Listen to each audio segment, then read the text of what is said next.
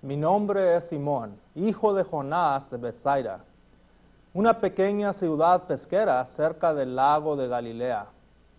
Hombre de poca instrucción formal, soy pescador como mi hermano Andrés y mi padre Jonás. Con Santiago, Juan y su padre Zebedeo, formamos una sociedad pesquera económicamente firme. Fue Andrés quien me llevó a Jesús después que me dijo haber hallado al Mesías. Al instante de verme, Jesús me dijo, tú eres Simón, hijo de Jonás, tú serás llamado Cefas, es decir, Pedro, que significa piedra. Muchas veces me pregunté, ¿por qué me dio el nombre piedra? ¿Sabía Jesús que yo era un hombre testarudo, quien sin comprender contesté como alguien que lo sabe todo? ¿Sabía él que soy duro como una piedra con extraños, especialmente con los gentiles, los no judíos? A pesar de mis debilidades, Jesús me invitó a ser su discípulo. Llegué a ser uno de los doce apóstoles. Cuánto le agradezco a Jesús aceptarme y seguir confiando en mí, aun cuando cometí muchos errores durante mis años con Él. Cuéntanos algunos de tus experiencias con Jesús.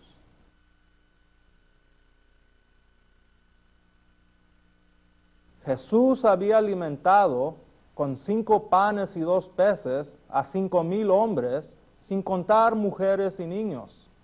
Nos hizo entrar en la barca e ir a la otra ribera. Después de despedir a la multitud, subió él a un monte a orar, mientras que nosotros, debido a la fuerte tormenta, estábamos seguros que nos íbamos a hundir. De repente vimos lo que pensábamos era un fantasma caminando sobre las aguas. Qué susto más nos llevamos. Pero Jesús nos habló y dijo, tened ánimo, soy yo, no temáis. Me animé tanto que dije, Señor, si eres tú, manda que yo vaya a ti sobre el agua. Cuando me dijo, ven, descendí de la barca y caminé sobre las aguas hacia Jesús. Pero al sentir el fuerte viento, tuve miedo y comencé a hundirme. Entonces grité, Señor, sálvame. Al momento Jesús extendió la mano, me sostuvo y dijo, hombre de poca fe, ¿por qué dudaste? En cuanto subimos a la barca, se calmó el viento. Nos acercamos todos a él y lo adoramos diciendo, verdaderamente eres el Hijo de Dios. Esa experiencia me dio mucha vergüenza, pero me ayudó a reconocer a Jesús como el Hijo de Dios, quien alimenta a miles, anda sobre el agua, calma tormentas, extiende su mano y me libra de ahogarme. ¿Recuerdas otro momento que ahora te pesa? Sí, ciertamente. Pero primero contaré la parte positiva para ver el contraste. Estuvimos los doce en Cesarea de Felipo y Jesús nos preguntó, ¿quién dicen los hombres que es el Hijo del Hombre? Todos contestamos a la vez, sin orden alguno. Dicen que eres Juan el Bautista, Elías, Jeremías u otro profeta. Jesús dijo, ¿y ustedes? ¿Quién decís que soy yo? Yo me adelanté a todos y contesté, tú eres el Cristo, el Hijo del Dios viviente. Me sorprendió Jesús cuando me alabó diciendo, bienaventurado eres Simón, hijo de Jonás, porque no te lo reveló carne ni sangre, sino mi Padre que está en los cielos. Y yo también te digo que tú eres Pedro y sobre esta roca edificaré mi iglesia y las puertas de la Hades no la dominarán. Y a ti te daré las llaves del reino de los cielos. Todo lo que ates en la tierra será atado en los cielos y todo lo que desates en la tierra será desatado en los cielos. Terminó diciéndonos que no dijéramos a nadie que Él era Jesús, el Cristo. Pero esa experiencia era máxima. Muchísimo se ha dicho y aún se dice acerca de ese diálogo de Jesús contigo. Algunos ven en esa declaración que Jesús te nombró el primer papa al darte las llaves. Pero lo que pasó pocos momentos después me da mucha vergüenza contarte, pero así soy yo. Me sorprendió Jesús al decirnos que tenía que ir a Jerusalén y padecer mucho a manos de los ancianos, de los principales sacerdotes, de los escribas, y que lo iban a matar, pero al tercer día resucitar. No era la primera vez que lo había dicho, solo sé que no me gustó nada lo que yo había oído antes ni ahora. Lo separé de los demás compañeros y con diferentes argumentos insistí que no vaya a Jerusalén, que no permita que eso le pase. Insistí que tenga cuidado consigo mismo. Pero Jesús me miró con una cara que nunca jamás olvidaré y dijo, quítate delante de mí, Satanás, me eres tropiezo porque no pones la mira en las cosas de Dios, sino en la de los hombres. Pocos momentos antes estaba eufórico cuando me felicitó por confesar que era Él, Cristo, el Hijo del Dios viviente. Pocos momentos después escuché, quítate de delante de mí, Satanás. Los que dicen que Jesús me nombró el primer papa, nunca mencionan que Jesús con toda claridad me llamó Satanás, quítate de mí. Supongo que esto te enseñó una gran lección y nunca jamás tuviste que avergonzarte en forma similar. Qué preciosa confesión cuando claramente declaraste que reconocías a Jesús como el Cristo, el Hijo del Dios viviente Ojalá, pues fui de, fui de mal en peor. Aunque Jesús repitió que él tenía que ir a Jerusalén y padecer mucho a manos de los ancianos, de los principales sacerdotes y de los escribas, y ser muerto y resucitar al tercer día, yo y creo que los demás discípulos no queríamos oírlo o no queríamos hacer caso a esa noticia. Después de celebrar la primer Santa Cena, cantamos un himno y fuimos al Monte de los Olivos. Jesús nos dijo, todos ustedes os escandalizaréis de mí esta noche, pues escrito está, heriré al pastor y las ovejas del rebaño serán dispersadas, pero después que haya resucitado, iré delante de ustedes a Galilea.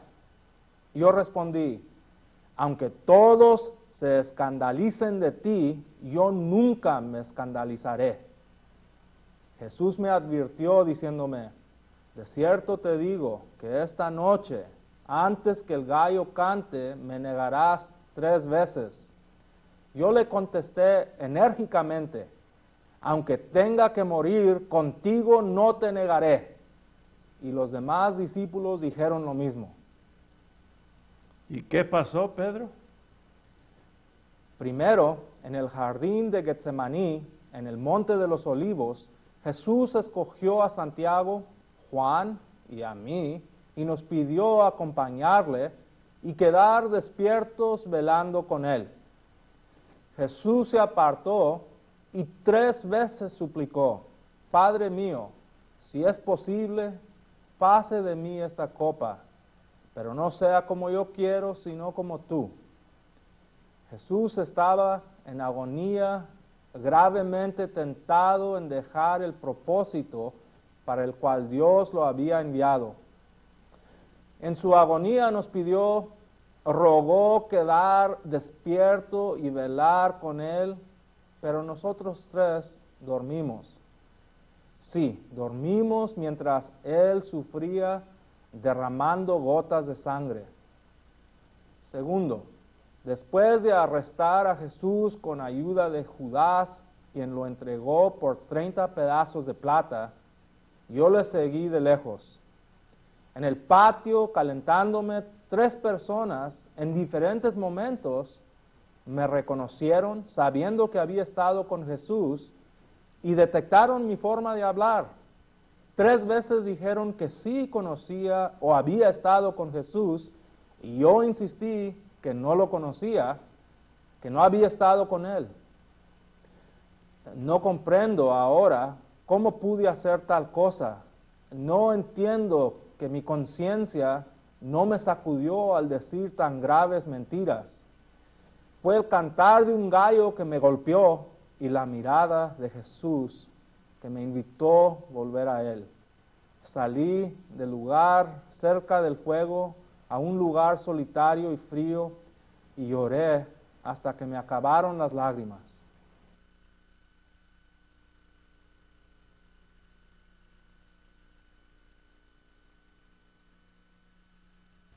Después de la resurrección de Jesús, se dice que Él apareció primero a ti y luego a todos los discípulos mientras estaban detrás de puertas cerradas. Entiendo que Jesús también se presentó mientras tú, Pedro, y otros estaban pescando en el lago de Galilea. ¿Nos puedes contar la conversación que Jesús tuvo contigo? ¿Por qué me tienes que recordar de ese momento de pena y dolor? Sin embargo, confieso que esa experiencia cambió mi vida en servicio a Jesús. Estaban pescando conmigo Tomás, llamado el Mellizo, Natanael, Jacobo y Juan, y otros dos discípulos. Nada pescamos en toda la noche al amanecer apareció Jesús en la playa sin reconocerlo nosotros. Nos preguntó si teníamos algo de comer. Al decirle que no, nos dijo que echáramos la red a la derecha de la barca. La echamos y no podíamos sacar la red por la gran cantidad de peces, 153 en total, sin romperse la red reconocimos a Jesús, conocimos los, cocimos los peces sobre brasas y comimos juntos con gran alegría. Después de comer, Jesús me preguntó tres veces, Simón, hijo de Jonás, ¿me amas más que estos? Qué dolor sentí en mi corazón cuando Jesús me preguntó tres veces si yo lo amaba más que los otros discípulos es verdad, yo me había jactado que no lo dejaría, que antes de apartarme moriría con él, pero negué tres veces conocer al Señor de mi vida. Cómo me alegré cuando tres veces Jesús me pidió apacentar, pastorear sus ovejas y sus corderos. Yo había pensado que debido a mi triple negación, ya no podía seguir siendo su discípulo y su ministro. Pero en ese momento Él me aseguró que a pesar de mi cobardía, me volvió a aceptar como su servidor. Cuánto agradezco al Señor. Has sido tan abierto conmigo, aún reportando los momentos más vergonzosos y difíciles de tu vida. Por casualidad, ¿Había otro momento cuando te sentiste tan seguro de ti mismo que titubeaste en aceptar la dirección de Dios? Sí. Ocurrió cuando estaba en Jope y unos hombres enviados por el centurión Cornelio me llevaron a Cesarea para hablarles acerca de Dios. Dios me quiso preparar pidiéndome comer lo que consideré impuro y Dios me regañó diciendo que no llame impuro lo que Él había hecho limpio. Eso no era todo, pues antes de hablarles la palabra de Dios, seguí mi costumbre y dije a Cornelio y al grupo que se había reunido, vosotros sabéis cuán abominable es para un judío juntarse o acercarse a un extranjero, pero a mí me ha mostrado Dios que a nadie llame común o impuro a pesar de mis acciones tan vergonzosas, Cornelio, su familia y amigos aceptaron las buenas nuevas de Jesús, recibieron al Espíritu Santo y hablaron en lenguas. Los fieles de la circuncisión que habían viajado conmigo quedaron atónitos y yo les pregunté, ¿puede acaso alguno impedir el agua para que no sean bautizados estos que han recibido el Espíritu Santo igual que nosotros? Y mandé bautizarlos en el nombre del Señor Jesús. Aún con esa conmovedora experiencia del derramamiento del Espíritu Santo sobre gentiles como Cornelio y su familia, necesito preguntarte, ¿no queda en ti un, re remanente de duda que Cornelio necesitaba también ser circuncidado? Sí, es verdad. La circuncisión siguió siendo tema candente en la comunidad de Jerusalén. Reconozco que yo fluctuaba en mi pensar. Déjame explicar. Es que algunos llegados de Jerusalén a Antioquía enseñaban a los hermanos, si no os circuncidáis conforme al rito de Moisés, no podéis ser salvos. Pablo y Bernabé contendieron con ellos. Por eso Pablo, Bernabé y otros fueron enviados a Jerusalén para tratar esa cuestión con los apóstoles y ancianos. Pablo y Bernabé fueron recibidos por la iglesia y contaron todas las cosas que Dios había hecho en la conversión de los gentiles. Unos fariseos convertidos se levantaron y dijeron, es necesario circuncidarlos y mandarles que guarden la ley de Moisés. En concilio, los apóstoles y los ancianos querían aclarar este asunto Después de mucha discusión, me levanté y les dije lo que había pasado en Cesarea con Cornelio. Dios que conoce los corazones después del testimonio, les dio al Espíritu Santo lo mismo que a nosotros. Ninguna diferencia hizo entre nosotros y ellos, purificando por la fe sus corazones. No los circuncidamos sino bautizamos a hombres y mujeres que creyeron en el Señor. Ahora pues, creemos que por la gracia del Señor Jesús seremos salvos nosotros de igual modo que ellos. Cuando todos ellos callaron, Santiago habló, por lo cual yo juzgo que no se inquiete a los gentiles que se convierten a Dios, sino se les escriba que se aparten de las contaminaciones de los ídolos, de fornicación, de ahogado y de sangre. Y les pareció bien a los que estábamos reunidos. En Jerusalén estuviste muy claro, Pedro tan claro que Santiago, el nuevo jefe, y todo el concilio aceptaron que no era necesario circuncidar a los gentiles convertidos a la fe en Jesucristo. Pero leo en la carta de Pablo a los Gálatas que volviste a caer. Pues Pablo escribió, pero cuando Pedro vino a Antioquía, lo reprendí cara a cara porque era de condenar.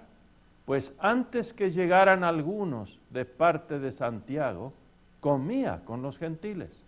Pero después que llegaron, se retraía y se apartaba porque tenía miedo de los de la circuncisión. Cuando vi que no andaban rectamente conforme a la verdad del Evangelio, dije a Pedro delante de todos, si tú, siendo judío, vives como los gentiles y no como judío, ¿por qué obligas a los gentiles a judaizar? Nosotros sabemos que el hombre no es justificado por las obras de la ley, sino por la fe en Jesucristo. Nosotros hemos creído en Jesucristo para ser justificados por la fe de Cristo y no por las obras de la ley. Por cuanto por las obras de la ley nadie será justificado. Tienes razón, volví a titubear y caer.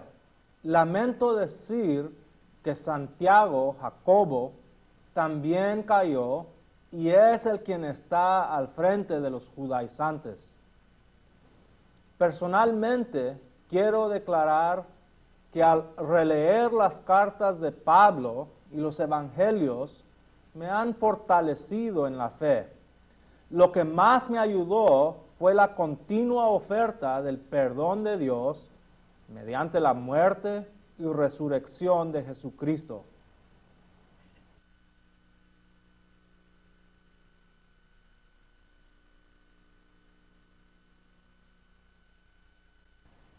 Además de las cartas de Pablo, ¿en qué libros hallaste fortalecimiento en el Cristo resucitado?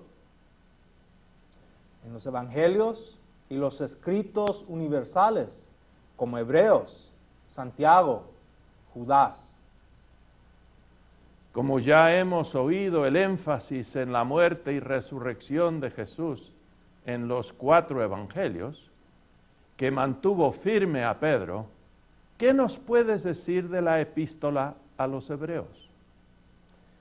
El autor desconocido de la epístola de los hebreos presenta significantes pasajes describiendo al Cristo glorificado. Una sola vez menciona directamente la resurrección y eso casi al final donde nos da un resumen de todo el libro diciendo que el Dios de paz que resucitó de los muertos a nuestro Señor Jesucristo, el gran pastor de las ovejas, por la sangre del pacto eterno, os haga aptos en toda obra buena para que hagáis su voluntad, haciendo Él en vosotros lo que es agradable delante de Él por Jesucristo, al cual sea la gloria por los siglos de los siglos. Amén. En las otras citas donde habla Cristo glorificado, el autor describe a Cristo sentado a la diestra del trono de Dios, después de anunciar que murió en la cruz para salvar del pecado. Así, en el nombre del Cristo glorificado, pide a sus lectores permanecer fiel a Él y servirle en gratitud. En ese mismo contexto del Cristo resucitado y glorificado, el autor muestra que Jesucristo es superior a los ángeles, a Moisés y a todos los profetas. Cristo no tiene igual. Él es el mismo ayer, hoy y por los siglos. ¿Hay algún otro énfasis en Hebreos que te impresionó? Sí, referente al sacrificio de Jesús en la cruz. El mismo grupo que dice que soy el primer papa, también enseña que cada vez que el sacerdote consagra los elementos en la Santa Cena, vuelve a sacrificar el cuerpo de Cristo, como que ese sacrificio incruento es lo que hace posible el perdón. Voy a leer unos pasajes de Hebreos. Tal sumo sacerdote nos convenía, santo, inocente, sin mancha, apartado de los pecadores y hecho más que sublime que los cielos, que no tiene necesidad cada día, como aquellos sumos sacerdotes, de ofrecer primero sacrificios por sus propios pecados y luego por los del pueblo, porque esto lo hizo una vez para siempre, ofreciéndose a sí mismo. Y repite, no entró para ofrecerse muchas veces como entra el sumo sacerdote en el lugar santísimo cada año con sangre ajena. Pero ahora, en la consumación de los tiempos, se presentó una vez para siempre por el sacrificio de sí mismo para quitar de en medio el pecado. Cristo fue ofrecido una sola vez para llevar los pecados de muchos. Esos pasajes están clarísimos acerca del sacrificio único de Jesús siendo válido siempre. Con razón que Jesús nos advirtió que vendrán tiempos cuando se enseñará el error como verdad de Dios. Cuidado, hermanos míos. Leo en tu primer carta, vosotros sois linaje escogido, real sacerdocio, nación santa, pueblo adquirido por Dios para que anunciéis las virtudes de aquel que os llamó de las tinieblas a su luz admirable. En ningún momento dices en tus cartas, oíganme, solo yo tengo el poder de las llaves por ser el representante de Cristo en la tierra. Al contrario, dices, vosotros sois real sacerdocio para que anunciéis las virtudes de Dios. Eso muestra que tienes confianza, que por el Espíritu Santo cada creyente puede presentar el mensaje redentor de Jesucristo igual que tú y los apóstoles. En una manera velada declaras que cada cristiano tiene el poder de las llaves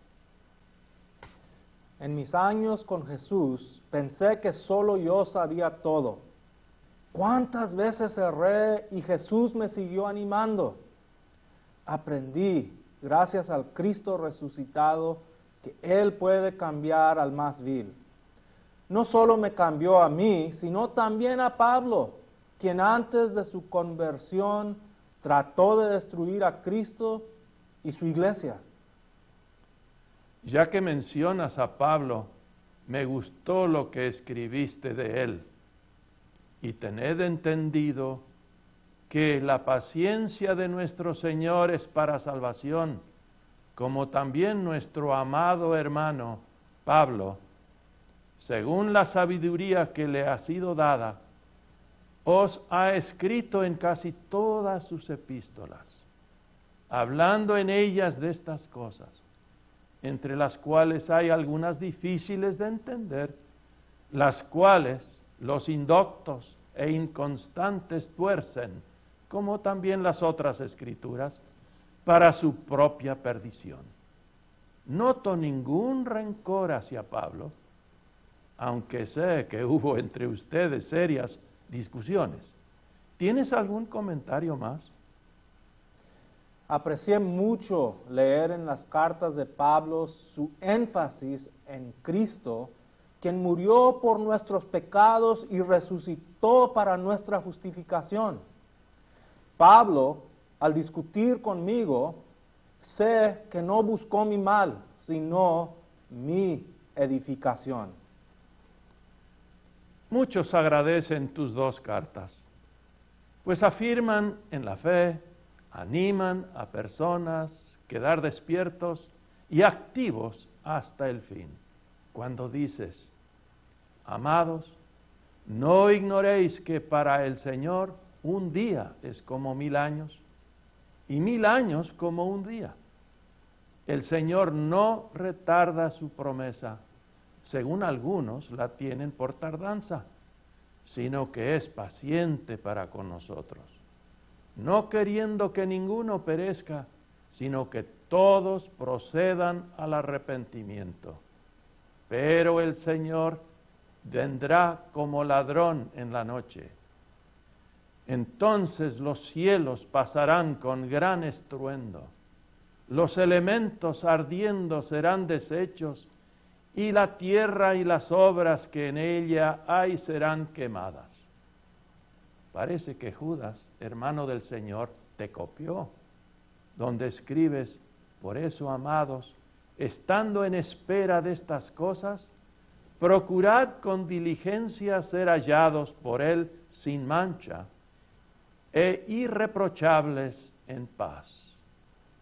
Judas lo extiende algo diciendo a aquel que es poderoso para guardaros sin caída y presentaros sin mancha delante de su gloria con gran alegría, al único y sabio Dios, nuestro Salvador, sea gloria y majestad, imperio y poder, ahora y por todos los siglos. Amén. Para concluir, favor de darnos tu impresión de lo que escribió otro hermano del Señor, Santiago. Con gusto. Para Santiago Jacobo, llegar al liderazgo de la iglesia en Jerusalén y escribir esa carta a los dispersos de las doce tribus es nueva evidencia del poder y la gracia de Dios mediante Cristo el resucitado. Santiago llama a Jesús nuestro glorioso Señor Jesucristo. Al usar glorioso, el adjetivo más común del Antiguo Testamento en describir a Dios, es algo que las doce tribus iban a reconocer. Recuerden que antes de la resurrección, Santiago y sus hermanos mostraron poco interés en el mensaje y obra de Jesús una vez interrumpieron a Jesús, uno de ellos le dijo, tu madre y tus hermanos estamos afuera y te queremos hablar. Jesús les dijo, ¿quién es mi madre y quiénes son mis hermanos? Y extendiendo su mano hacia sus discípulos, Jesús dijo, estos son mi madre y mis hermanos. Pues todo aquel que hace la voluntad de mi Padre que está en los cielos, ese es mi hermano, mi hermana y mi madre. El meollo de esa carta, de esta su carta, es lo que Santiago oyó a Jesús decirle en aquel día. Mis hermanos son los que hacen la voluntad de mi Padre, no los que solo verbalizan tener fe en Jesús. La carta también se parece mucho en forma al sermón del monte de Jesús. Contiene consejos y amonestaciones a creyentes en Jesús. Les pide permanecer firmes en la fe durante problemas y tentaciones. Los amonesta contra la parcialidad. Les pide guardar su lengua y evitar enamorarse del mundo ellos deben reconocer que el pobre sufre de la mano de ricos. No deben juzgar, tampoco deben pensar que el día de mañana está bajo su control. En todo, sed pacientes y orad. Para concluir, ¿nos puedes recordar del momento más importante de tu vida? El momento sobresaliente donde se reúnen muchos factores en mi vida, es cuando los mismísimos jefes del Sanedrín que condenaron a Jesús querían también matarme a mí y a Juan por haber sanado a un cojo en el nombre de Jesús resucitado. El Espíritu Santo nos dio valor y me movió a declarar, gobernantes del pueblo y ancianos de Israel, Puesto que hoy se nos interroga acerca del beneficio hecho a un hombre enfermo, de qué manera ha sido sanado, sea notorio a todos ustedes y a todo el pueblo de Israel que en el nombre de Jesucristo de Nazaret, a quien ustedes crucificaron y a quien Dios resucitó de los muertos, por él este hombre está en vuestra presencia sano. Este Jesús es la piedra rechazada por ustedes, los edificadores, la cual ha venido a ser la cabeza del ángulo, y en ningún otro hay salvación, porque no hay otro nombre bajo el cielo dado a los hombres en que podemos ser salvos.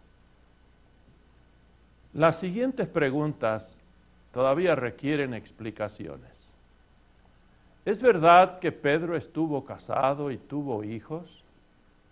Las escrituras dicen que Jesús curó a la suegra de Pedro de una fiebre. No hay mención del nombre de la esposa ni de la suegra. Tampoco se menciona a hijos. San Pablo indica que Pedro tenía esposa e igual que otros apóstoles casados, llevó consigo a su esposa en viajes a las iglesias. ¿Estuvo Pedro en Roma? ¿Fundó Pedro la iglesia en Roma? ¿Cómo y dónde murió? ¿Dónde fue sepultado? Aparentemente Pedro no estuvo en Roma cuando Pablo escribió su carta a los romanos. Tampoco estuvo cuando Pablo llegó preso a Roma.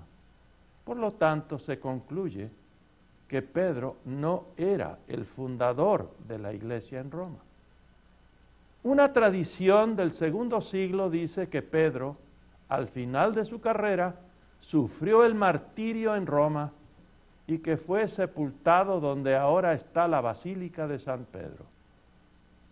Uno puede visitar las excavaciones debajo de la basílica, pero hasta el momento no hay pruebas claras que comprueban que fue allí sepultado.